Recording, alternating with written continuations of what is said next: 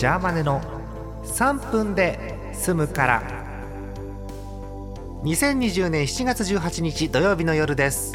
皆さんこんばんはジャーマネです。猫かわいいよね。40のおっさんが何言い出すんだと思いますけれども。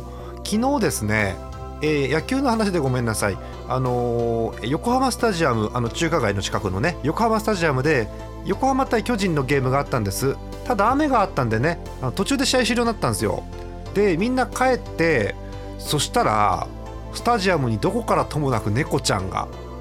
ね私もツイッターかなんかで最初知ってでえ猫ちゃんと思って、えー、加入してみるもんですね DAZN。あれは遡って動画見れますんで、えー、30分ぐらい前に何があったのかなと思って見てみたら試合終了後の三塁側のファールグラウンドを猫ちゃんが走ってるっていうですね。ね。まあ、ただ雨なんでねちょっと寒いから心配ではあるんですけども、まあ、その間も普通に中継はやってたもんですから実況と解説は喋ってて「猫ですね」なんつって。今日の観客は4681人と1匹でしたなんてうまいこと言いやがって。ね。え和みましたよ。なんか一説によるとね本当か分かりませんけど3年ぐらい前にも猫乱入してて横浜スタジアム。その猫と同一猫の可能性が高いなんて話もあるんですが。あ猫はいいですよ。ジャーマーネもあれだもんね。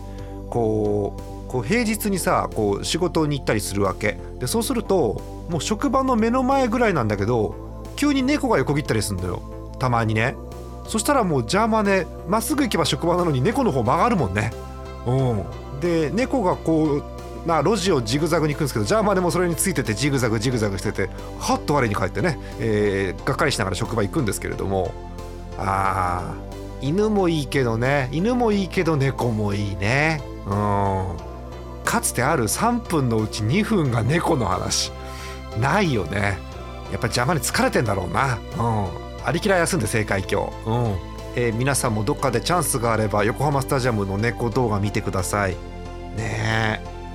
邪魔に疲れてるからもっと猫の話するんだけどあどっちがいいのかな。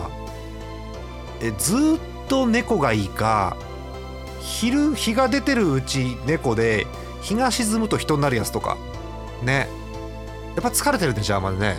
でもそういうそういう漫画とかあるんじゃね？そういうなんか神猫様みたいなやつ。うん。ね。えあと10秒。どうやってまとめようかな。うーんとね、うん、猫のお便りお待ちしてます、えー、また明日です。